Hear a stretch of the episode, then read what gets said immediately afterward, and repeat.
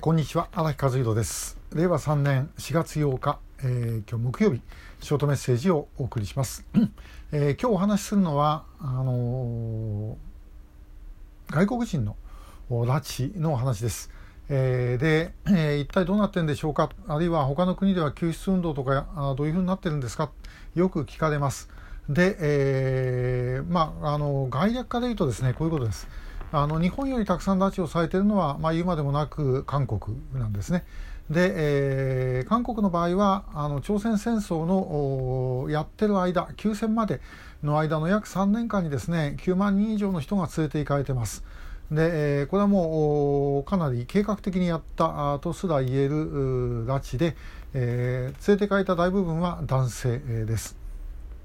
で、えー、あと韓国の場合はですねそれ以降の拉致というのはあまあ大半が漁船の拿捕です。漁船を拿捕してそして、えー、乗組員ごと連れて行ってということになるんですが、まあ、結局ですねこうなるといつ拉致をしたかすぐ分かってしまう。あの日本の場合とこれが全然違うところです。日本の場合はあの拉致をされた時にですね北朝鮮による拉致だということを気づくケースというのは、まあ、極めて稀でしかありません。あの久米豊さんのケースとかですね、えー、本当に稀です。特定失踪者に至ってはですね、ほとんどそういうことを考えた人はいなかったと言ってもいいぐらいです。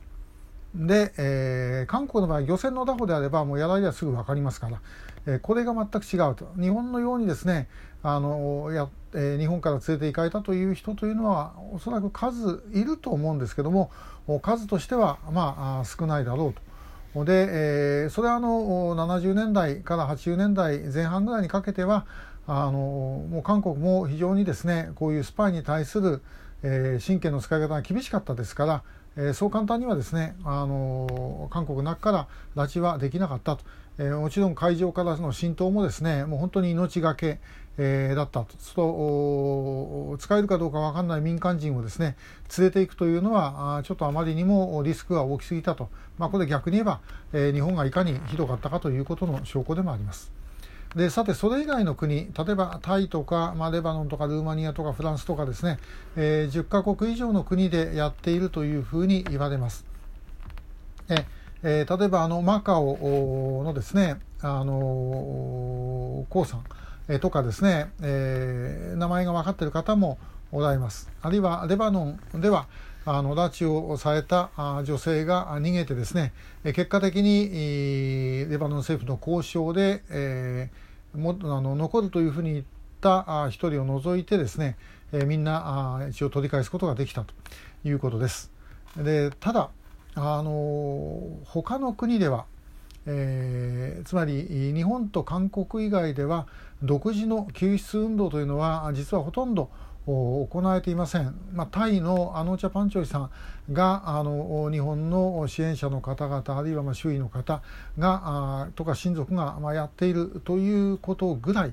でですねあとはもうほとんどやっていないというのは、えー、そもそも北そういう国にとってみれば北朝鮮なんてはるか遠いところ関係ない国でそんなとこからわざわざ工作員がですね、えー、自分の国の人間を拉致していくというのはやっぱりピンとこないというのが私は一番あると思います。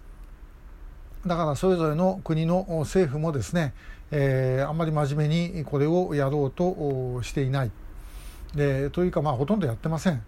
で、えー、タイはあのさっき言いました支援者の方海老原先生とかそういう方々が、まあ、あの働きかけをして、えー、少しは気にはしているようですけどももうそれ以外の国になるともう全くやっていないということが現状です。で、えー、そこら辺を、まああのサポートしているのは、まあ、結局日本の、まあ、家族会救う会、えー、ということになります。だから集会などにそういうご家族を招いてで、えー、まあ、協力をしていると。いうようなことですね、アメリカ人の特定失踪者であるデイビッド・スネドンさんなんかについても、まあ、この方のことは日本の方がある意味で言うとアメリカ政府よりもやってるんじゃないかなという感じがあのいたします。で、えー、まあしかし世界中でこんなことをやり続けてきたのが北朝鮮という国です。まあ、もう工作機関として人を連れていくということは、まあ、それ自体がですね成績が上がるということだったと。まあ、いろんなことをこう総合して考えると理由というのはそれしかない。えー、本当にあのアホらしい話です。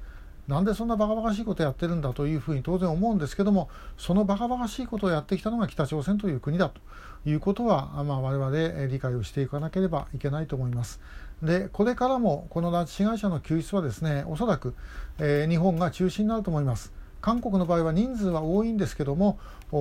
一般の方々で支援する人というのはもうごくごくわずかしかいません。大部分は動いているとしてもご家族が動いているだけのことです。